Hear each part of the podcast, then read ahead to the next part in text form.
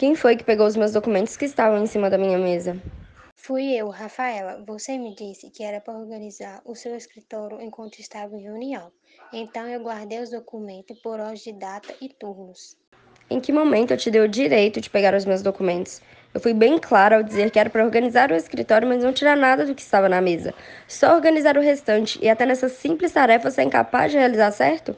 É simples. Eu falo, você escuta e executa. Não vejo problema nem dificuldade nisso. Saia daqui e procure outra coisa para fazer, já que vou ter que refazer o trabalho por sua culpa.